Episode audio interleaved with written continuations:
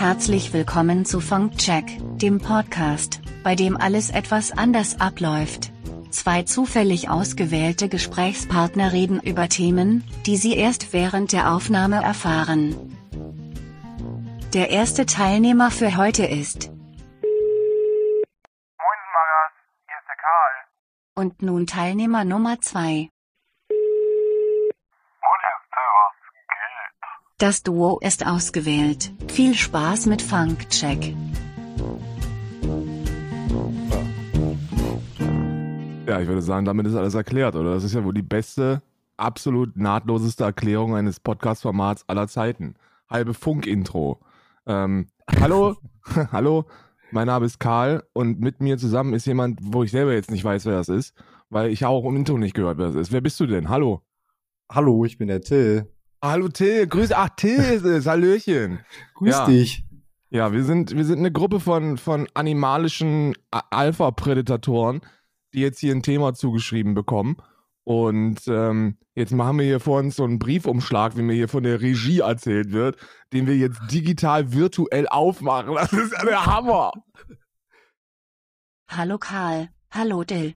Vielen Dank für eure Einführung. Ich bin Marion, und ich freue mich sehr, dass ihr beiden die erste Episode übernehmt.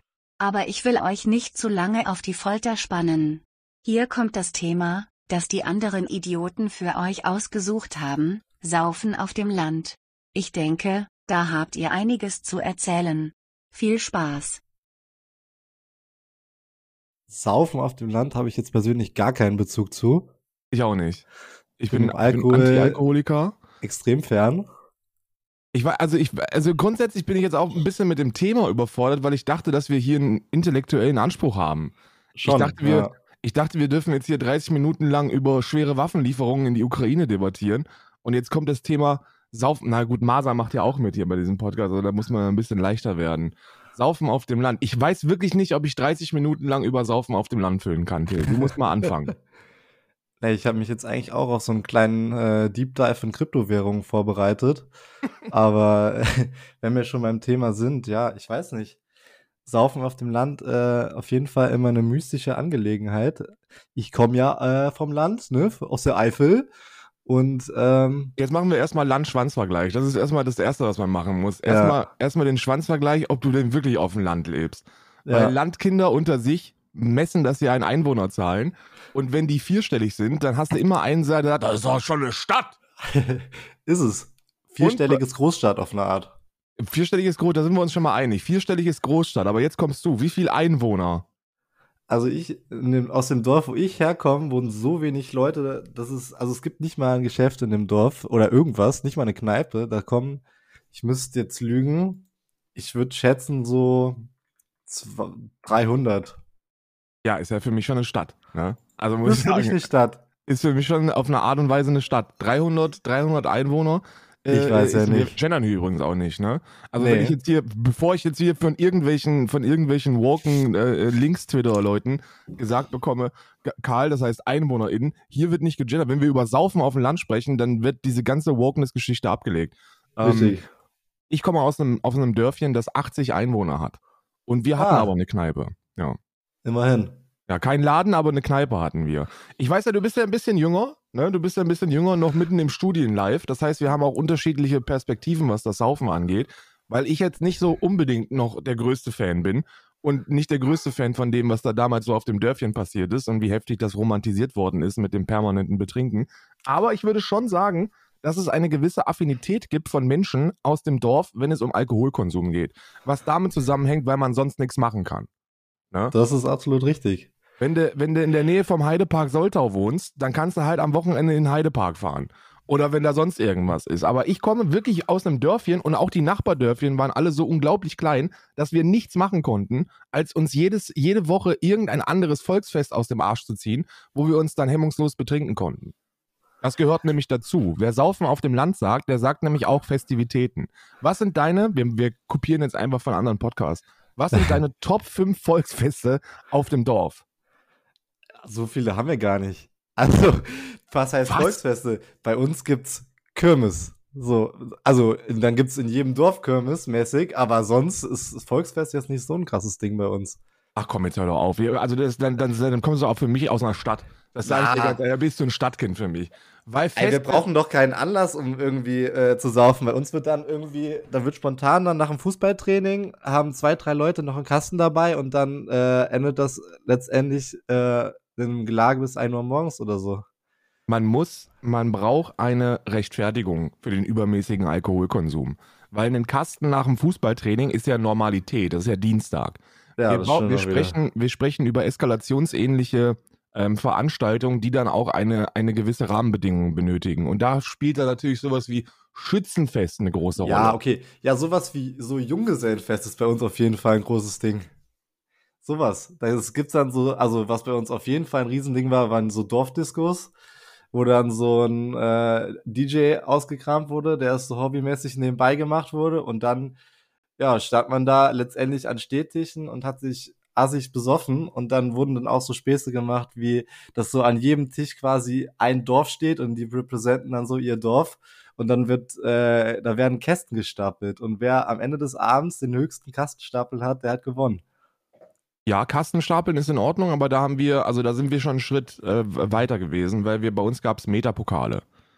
Also bei uns, bei uns wurde, wurde frisch gezapftes an Volksfesten groß geschrieben. Ähm, ähm, Ja. Saufen aus, aus Flaschen ist fürs Proletariat. Das ist fürs Trinken am Dienstag. Aber wenn Volksfest ist, dann muss auf jeden Fall irgendwo ein Männerkarussell stehen mit einer Zapfanlage und dann wird Metapokal äh, technisch ähm, reingefahren. Metapokal, für die Leute, die nicht wissen, was ein Meter ist. Ein Meter Bier sind elf Bier. Man bezahlt aber nur für zehn. Das ist ganz wichtig. Lasst euch da nicht verarschen, ihr Kinder aus dem Jahr 2022.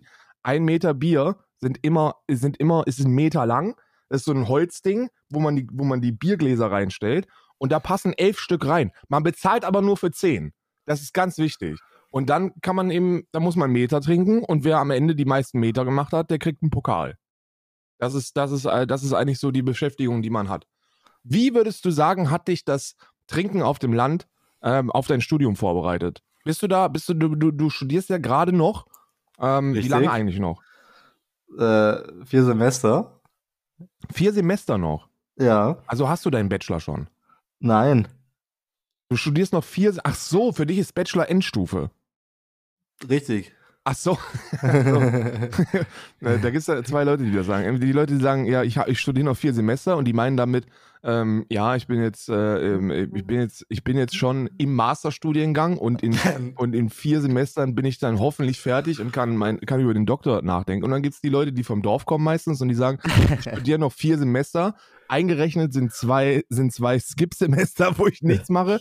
Und dann habe ich, wenn es gut läuft, meinen Bachelorabschluss. Ja. Ähm, Ich habe ein studieren, Homeoffice-Semester eingelegt. Das ist nur, nur fair. Corona, ne? Wegen Ja. Corona. Richtig. Wie war das mit, mit, äh, mit, mit Studieren während Corona und Saufen während Corona? Du bist ja, du bist ja in einem Alter, wo dich Corona komplett getroffen hat, wenn es um die Gestaltung deiner Jugend geht.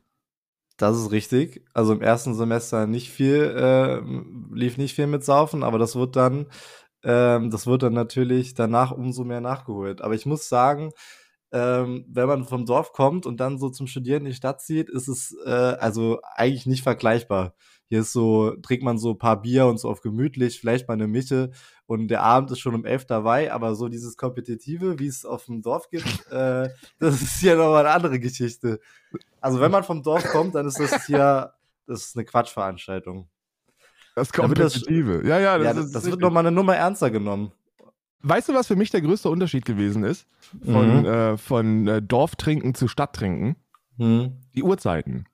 Ja, Die, die Uhrzeiten sind es. Wenn du, wenn du, wenn du äh, Stadtkinder hast, dann ist das uncool, wenn du vor 23 Uhr überhaupt nachdenkst, feiern zu gehen.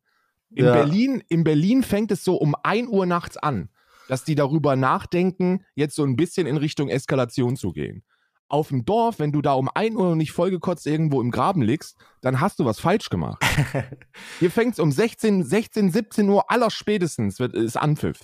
ja, klar. Daydrinking wird schon. Also es ist lustig, dass du das sagst, weil ich habe vorher auch äh, ein paar Semester mal in einer anderen Stadt studiert und da hatte ich noch dann auch viele Freunde aus der Heimat, also auch so Dorfmenschen und dann lief das immer so, also dann war so der Plan, ja, wir trinken ein bisschen vor und gehen dann irgendwann noch in den Club und das ist dann schon, weil das halt auch alles Leute aus meiner Heimat war, so geendet, dass man dann irgendwie um 12 Uhr sich ins Bett gelegt hat und wer noch ganz motiviert war, ist doch, hat noch einen Abstecher gemacht im Club. Aber da lief das beim Vortrinken schon auch äh, nur mal härter ab. Ja, Vortrinken ist ja, also Vortrinken für die, für die Städter da draußen, ähm, das ist schon, das ist das, was, was ihr quasi unter einem, unter One in a Five Years Event versteht.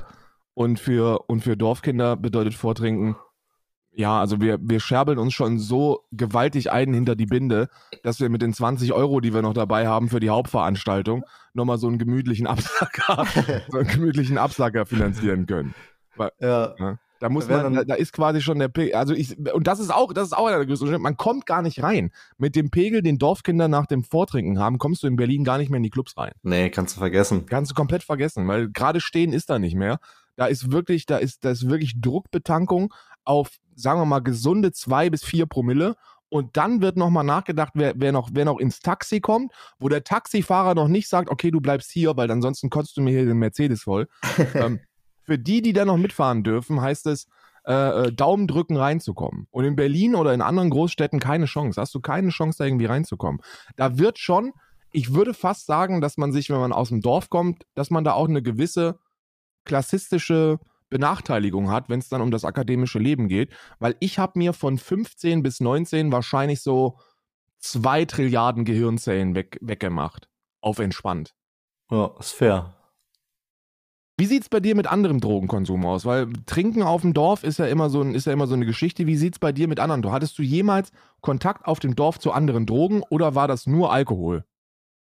Boah, wenig. Also es wird so mal Gras geraucht, aber es, also so generell, so andere Drogen waren so gar nicht so ein Ding bei, bei uns. Also man hat sich schon äh, dann doch toll auf den Alkohol fokussiert irgendwie. Aber es könnte natürlich auch daran liegen, dass es sowas auf dem Dorf einfach gar nicht, also so gab, so Leute, die das irgendwie so gedealt haben oder sowas. Aber nee, sonst, also so hin und wieder mal irgendwie Gras, aber da, also es wurde schon, wurde sich schon sehr auf Alkohol äh, fokussiert. Ja, bei uns war es noch ein, bei uns, ich würde sogar bei uns noch einen Schritt weiter gehen und sagen, dass man sturzbetrunkene, vollgepisste Leute hatte, die dir dann mit, mit vier Atyl auf dem Kessel gesagt haben, dass Grasrauchen asozial ist. Das war, das war, bei, das war bei uns so die Mentalität, wenn es um andere Substanzen geht. Die standen dann da und haben dir erzählt, also, will mal sagen, lass die Finger von Drogen. Das, das ist der Teufel. Während sie, während sie irgendwie die dritte Hypothek vom, vom, vom äh, geerbten Haus in vierter Generation vertrinken. Das ist, Ja. schon, das ist schon sehr, sehr mystisch. Ich muss auch sagen, dass ich einer der wenigen bin, die es geschafft haben, aus dem Dorf rauszukommen. Also, und da mag auch das Studium eine Rolle gespielt haben, weil ganz, ganz viele von den, von meinen Jugendfreunden, ich bin ja jetzt 33 Jahre alt, sind immer noch gefangen im Dorf. Voll, ja, ist bei mir auch so. Die Also sind immer noch da viele, und ich, die dann, die dann so da aufwachsen quasi, ihren Fußballverein haben, ihre Ja. ganze Family so und die, wenn die nicht studieren oder so, dann, dann, dann hält sie einfach da, es zieht die halt einfach nicht raus. So, und dann bleiben die so ihr ganzes Leben da, haben nie was anderes gesehen und dann ist halt das Highlight, sich äh, am Wochenende assig die Rübe wegzusaufen. So. und die machen das auch immer noch. Also bei mir, Ja. Bei mir im Freundeskreis machen das immer noch. Das Ja. ist, ich habe mich ja damals schon immer gefragt, so, weil damals war es immer so eine, so eine gewisse Art von, die hatten so eine Vorbildfunktion, dass die mit 35 sich immer noch am, am Freitag die, die Birne weggeschossen haben, als ob es keinen Morgen gäbe. und mittlerweile sehe ich das aus einer gewissen anderen Perspektive und, und denke mir, okay, es sind halt echt zu großen Teilen traurige Gestalten, die es nie rausgeschafft haben aus diesem, aus diesem Dorfsumpf, aus Ja, diesem voll. Sumpf von, von, von Langeweile und, und ähm, Alkoholkonsum. Aber die Sache ist, bei uns, und das ist, glaube ich, auf jedem Dorf so, gab es drei Betriebe in der Umgebung, wo man, wo man hat arbeiten können. Also Das war eine Papierfabrik, eine Metallfabrik und äh, ein, ein, äh, ein Auto, so ein, so ein Autowerk von VW. Das waren die drei, das waren die drei Betriebe, wo man, wo man arbeiten musste. Und darauf hast du hingearbeitet. Die hatten bei uns gar nicht die Ambitionen, Abitur zu machen oder studieren zu gehen. So, die waren von Anfang an gepolt auf, yo, ich mache jetzt hier meinen Hauptschulabschluss und danach gehe ich zum Bund und danach mache ich eine Ausbildung hier in der Papierfabrik oder in der oder in der äh, beim Metallverarbeiter. Und das ist ihr Leben gewesen. Das, und Ja. das ist auch immer noch ihr Leben. Ja, war bei uns tatsächlich genauso. Also es gibt, es gibt ist halt, glaube ich, wirklich einfach extrem ähnlich. So, dass es gibt halt diese zwei, drei Firmen so, wo dann letztendlich jeder irgendwie landet, weil ja, du hast halt auch einfach, mehr gibt's dann halt auch insgesamt einfach nicht so. Und das ist dann halt für die schon bestrebenswert, dann einfach da in der Region zu bleiben. Und ich kenne auch viele, die sagen dann, die können sich dann einfach gar nicht vorstellen, auch irgendwo anders zu leben oder so, was ich krass finde. Weil, also, ich kann mir nicht unbedingt nochmal vorstellen, da zu leben, außer jetzt, um vielleicht irgendwie mal ein Haus zu bauen oder so, weil es halt dir sonst überhaupt nicht leisten kannst. Aber wenn ich halt sehe, ähm, also da sind halt irgendwie 40-jährige Familienväter, die immer noch richtig Bock drauf haben, sich einfach jedes Wochenende zu besaufen und die verlieren auch nicht den Spaß dran. Das finde ich Ja, beeindruckend ja, auf eine Art. Bei mir war das vorbei. Bei mir war mit Mitte, mit so Mitte 20, 24, 25, glaube ich, so während des Masterstudiengangs, so ganz am Anfang davon, habe ich mir dann die Frage stellen müssen, wo es, wo es hingehen soll im Leben. Also das war so ein, so, so erhellende Momente, wo man sich dann, wo man, wo der, wo der Kopf dann einem irgendwann gesagt hat, das kann es doch nicht sein. Also Studien, also ich habe, du, du hast ja, du hast ja Corona mitgenommen. Hast du Erstsemester Corona schon gehabt oder was? Ja, erstes Semester war bei mir gerade, also da ging es richtig los hier. Ja, okay. also das ist da, halt der- erstes das Semester hatte ich gar keinen Kontakt zu irgendwen hier. Ja. Ja, okay, das ist ultimativer Abfuck. Bei mir nicht. Bei mir war erste, erste und Zweitsemester war ein nahtloser Übergang. Also da Ja. habe ich auch nicht viel Zeit in der Uni verbracht. ähm, da war eigentlich nur, eigentlich nur Feiern angesagt. Aber, aber irgend, irgendwann war dann bei mir der Punkt erreicht und der, ich weiß nicht, ob er bei dir schon da ist oder ob er bei dir noch kommt. Hoffentlich kommt er bei dir noch. Aber bei mir war dann der Punkt irgendwann, wo ich gesagt habe, Alter, das kann es doch nicht sein. Also das ist doch, das ist dann auch einfach nicht mehr feierlich. Du hast dann alles gesehen und es ist dann auch immer das Gleiche. Ja. Und, und dann war es vorbei. Und dann ging es irgendwie nicht mehr. Da, da, da hatte ich dann, da konnte ich mich nicht mehr aufraffen.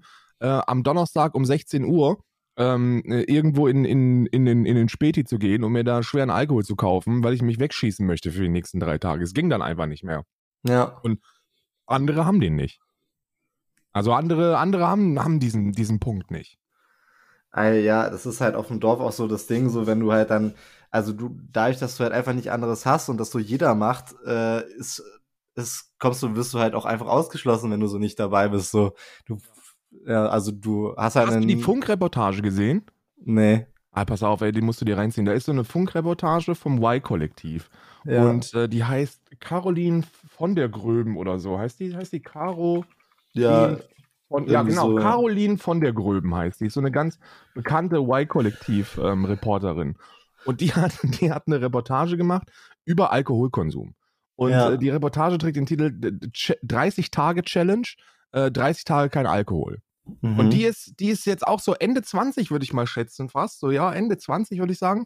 Und die fängt an, die, die Reportage fängt an mit einem Zitat, das auch von Dorfkindern kommen könnte. Und zwar, diese Reportage dreht sich nicht um Alkoholiker, sondern um ganz normale Menschen wie mich, die sich so viermal die Woche komplett hemmungslos betrinken. Das war Ja, so fucking fair. wild, ey. Da dachte ich mir so, ey, also, es, also, was bitte? Wenn du dich viermal die Woche insane hart betrinkst, wenn du so in deinen 30ern bist, so, dann würde ich schon von einer mittelschweren Alkoholsucht sprechen. Und das ging, und ich habe mich so in so vielen Sätzen wiedergefunden, weil die sowas gesagt hat wie, ja, man kann ja Spaß haben ohne Alkohol, aber es ist nicht der gleiche Spaß und ähm, und äh, ja, mein ganzer Freundeskreis trinkt und ich möchte eigentlich auch keine Freunde in meinem Freundeskreis, die trinken. Das geht überhaupt nicht und ja. ich weiß ja gar nicht, wie das funktionieren soll. Da haben wir ja gar keine Berührungspunkte und ich denke so, das ist eigentlich genau meine Jugend gewesen. So, es Ja. gab so vereinzelt mal den einen oder anderen, der nicht getrunken hat, aber mit dem hatte ich auch nichts zu tun. Also, Also das überhaupt gab's nicht. bei uns, wenn ich so drüber nachdenke, gab's bei uns gar nicht. Ich kann mich an nicht einen erinnern, der irgendwie so gesagt hat, er trinkt nicht oder so, außer mal, also es gab dann so Leute, die dann so schon früh irgendwie Fitness für sich entdeckt haben, dann so einen auf den, aber das war dann auch schon komisch. Also die wurden dann schon auch komisch äh, angeguckt und das waren dann auch meistens die, die dann irgendwie, so- soweit sie konnten, äh, so weggezogen sind einfach Ja. weil du wirst hier, also auf dem Dorf wirst du halt einfach nicht glücklich. So. Also du wirst halt ausgeschlossen und du bist nicht äh, Teil der Gruppe, wenn du ähm, ja keinen Alkohol konsumierst. Und das ist auch so ein Ding, was einen dann irgendwie schon hemmt, wieder so aufs Dorf zu ziehen, wenn man dann, also zum Beispiel mal Familie gründen will oder so, wenn ich mir da so drüber Gedanken mache, so mit den meisten Menschen willst du dann eigentlich äh, nicht viel zu tun haben. Also so in dieses äh, Konstrukt wieder so reinzufallen hätte ich nicht so Bock drauf. Das ist ja die scheiß Perspektivfrage. Die kriegt man erst, wenn man älter wird. Ja. Ich habe wirklich, ich hab, bin wirklich sehr schwer davon ausgegangen, so mit 15, 16, 17, dass, dass das ultimative Ziel im Leben ist, ist, dass du auch mit 40 Jahren noch eine Familie hast, die dann zu Hause sitzt, während du dir beim Feuerwehrvolksfest bedingung, bedingungslos und auch gnadenlos mit dem B-Rohr die, äh, die, Alkohol, äh, die Alkoholflüssigkeiten ins Stammhirn drückst. Das war so das ultimative Ziel des Lebens für mich. Und jetzt mittlerweile, mittlerweile habe ich, hab ich halt immer noch Leute, die, mit denen ich so richtig gut befreundet gewesen bin, als ich jung gewesen bin, und mit denen ich jetzt absolut nichts mehr zu tun habe. Also gar Ja. nichts mehr. Und auch die Attraktivität des Dorfs oder von, wenn ich jetzt denke, dass heute Abend Volksfest wäre oder Feuerwehrzeltlager oder Schützenfest oder so, ich Ja. hätte keinen Bock dahin zu gehen. Ja. Absolut nicht. Nee, vor allem, ja, also dieses Ding mit, dass es so kompetitiv ist und so, das, das geht ja, das bleibt ja auch so. So, das wird ja, also es wird ja immer schlimmer eigentlich, nur dass so, man äh, wird halt schon krass abgefeiert, einfach, je nachdem, wie viel man saufen kann. Das ist schon Ja. So eine Art, also ist schon auf dem Ort äh, dein Ansehen so. Die Scheiße, die Ron Bilecki macht jetzt mittlerweile, ne? Also Ron Ja. Bilecki ist ja, ist ja der, der, falls ihr den nicht kennt, das ist so ein Typ, der ist eigentlich nur bekannt, weil er ganz schnell Bier trinken kann. Und weil er sich auch he- hemmungslos betrinkt, egal wann, egal wo. Ron Bilecki ist genau das, was jedes Dorfkind ist, wenn er, Ja. wenn er viel Geld zur Verfügung hätte. ja. Das ist, das ist so, die, das ist so der Inbegriff. Und, und es ist auch keine Leistung. Also man bemisst ja oftmals Alkoholkonsum auf dem Dorf in, in, in Leistungsgraden. Ja. Und du und es ist eine, ist eine sehr anerkannte Fähigkeit, Mhm. wenn man Alkohol sehr schnell trinken kann oder sehr Oder viel sehr davon. viel. Richtig. Oder, oder, und das ist auch eine sehr anerkannte Fähigkeit, wenn du ganz wenig verträgst. Weil das kommt ja dazu. Du bekommst ja als Dorfkind einen gewissen Panzer, wenn es um Alkohol geht. Und es, und es dauert sehr lange, bis man wirklich hemmungslos besoffen ist. Es gibt aber immer diesen einen in der Truppe, der so schnell betrunken ist, und das ist auch ein Volksheld. Der wird Ja. auch getragen. Ja, es gibt immer so diesen einen Guy in der Gruppe, der auch dann irgendwie so besoffen ist, dass er um 10 Uhr auf dem Klo einschläft und so. Den Ja. hat man auch immer gerne dabei. Das ist dann schon auch so ein kleines Highlight. Und so, ah, ja, Leon ist schon wieder auf der Toilette an, eingeschlafen. Dann werden so ein, zwei kultige Bilder gemacht noch und dann. Das ist ja das Absurde daran. Du hast dann den einen, der um 10, 11 Uhr schon da ist, wo du dann zwei Stunden später bist. Und Ja. du denkst dann, diese zwei Stunden Unterschied machen, machen den Kohl dann irgendwie fett. Aber der gehört auch dazu und das ist auch eine sehr anerkannte Fähigkeit, wenn du Ja. sehr schnell betrunken bist. Und jetzt kommt der absolute Kicker. Wenn ihr denkt, dass das so ein Männerding ist, weit gefehlt. Weit gefehlt. Auch die Frauen auf dem Dorf sind, sind in, in ähnlicher Art und Weise asozial. Das finde ich ja auch eigentlich das Allergeilste, dass wenn du irgendwie, wenn du auf dem Dorf so eine Frau hast, die sich wirklich assig betrinkt und wirklich gar keine Hemmung hat, was Alkohol angeht, dann sagen so Kerle noch gerne mal, ja, ist eine Traumfrau. Das ist ein Traumfrau. Also, wenn, wenn, wenn man so eine Frau sieht auf irgendeinem Fest, die sich so dermaßen den Trichter in den Rachen eliminiert, dann äh, das ist schon eine Qualität, äh, die Ja. zum Kinderkriegen zeugt auf jeden Fall. Ja, ja, ja. Das, da wird, da wird die, die, die Fähigkeit, die Heiratsfähigkeit auf dem Dorf wird bemessen an zwei Fähigkeiten, also an zwei, an zwei maßgeblichen ähm, äh, Eigenschaften, und zwar gebärfreudigen Hüften und Alkoholkonsum. ja. Das sind so die beiden, das sind so die beiden Dinge. Und jetzt, und jetzt kommt der Kicker. Ähm, das ist auf dem, das ist in der Stadt anders. ja. In, in der Stadt ist das so, weil ich habe ja, ich habe ja jetzt den direkten Vergleich, weil, weil Isa äh, in Berlin groß geworden ist und habe ich den direkten Vergleich. In Berlin ist das anders. In Berlin sind die Frauen, die sich, die sich hemmungslos betrinken, tatsächlich asozial. Ja. Also das sind, das sind, das sind Assi-Boys, nennt Finde ich die. aber auch nachvollziehbar. Ja. Es ist in, im, ge- im gewissen Maße ist es nachvollziehbar, aber im anderen gewissen Maße ist es auch wieder nicht nachvollziehbar, weil du dir ja fragen musst, was, ist, was der Unterschied sein soll. Also ja. der, äh, bei Männern ist das, ist das ja, äh, also ich glaube immer eine positive Eigenschaft. Sich komplett hemmungslos zu betrinken. ja, das für andere Geschichte. Männer wahrscheinlich schon, ja. Ja, natürlich für andere Männer, aber, aber Ja. gut, bei, bei Frauen ist, aber ich glaube auch, ich glaube auch Frauen bewerten das nicht so eng. Hm. Weil das hast du ja auch immer noch. Du hast ja auch, du hast ja auch, wenn du, wenn du als Frau auf dem Land aufwächst, ich glaube, Frauen kriegen die Kurve eigentlich immer. Hm. Wenn ich so zurückdenke, habe ich selten so 30, 40-jährige Frauen auf den Dorffesten gesehen. Das waren, ja, das stimmt. das waren Jugendliche und, und junge Erwachsene und da hast du eigentlich immer eine ganz gute Mischung, was die Geschlechter angeht. Aber sobald du dann in die Mit-30er Jahre rein bist von der Zielgruppe, wurde es dann eigentlich auch immer männlicher. Und dann Ja. auch ausschließlich männlich. Und, und, und da musst du doch auch eine heftige Toleranzschwelle haben als Frau. Wenn du, wenn du da heiratest und du denkst dir, ja gut, ist halt der Joachim.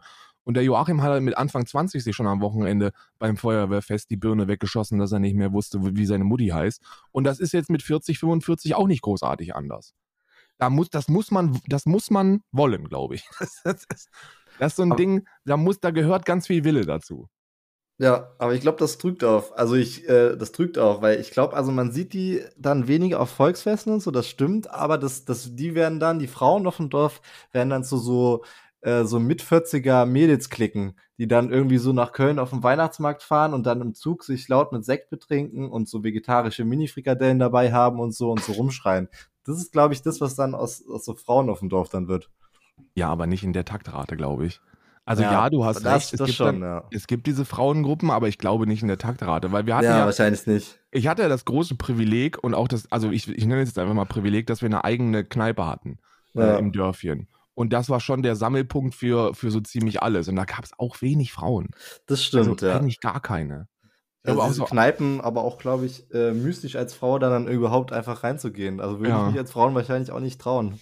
ist ja als Mann schon schwierig. Richtig. Ich glaube, ich glaube, als Mann braucht man da schon ganz viel Wille, um, um, um sich wirklich mit dem Gedanken abzufinden. Also ich bin jetzt, in meinem Alter bin ich jetzt an dem Punkt, wo ich, wo ich, also für mich selber, die Attraktivität in eine Kneipe zu gehen, weil eine Kneipe ist ja nichts anderes als, da, als, okay, ich gehe jetzt in eine Gastwirtschaft mit einem Ziel. Ich feuer mir Alkohol rein. Das ist das, darum Möglichst geht's. billig. Was anderes kannst du da nicht machen. Kannst du Ja. eine Runde Dart spielen, das macht aber auch nur Spaß, wenn du betrunken bist. Oder Tischfußball oder Hämmern oder so. Schocken Aber- haben wir immer gespielt. Schocken ist ja, Schocken ist ja nichts anderes als Kampfbetrinken. Richtig. Ja? Ist ein Würfelspiel, Und viel Geld ausgeben dabei. ist ein Würfelspiel und, und da kann man sehr viel Geld ausgeben, weil wenn du, also sagen wir so, ab einem gewissen, hattet ihr das auch, wenn die Würfel runterfallen, gibt es eine Runde und so ein Scheiß? Ja, klar. Ja. Das ist, das ist, Schnapsrunde. ja, Schnapsrunde. Ja. Du, du, musst, du, du musst dir überlegen, das ist, das ist teuer.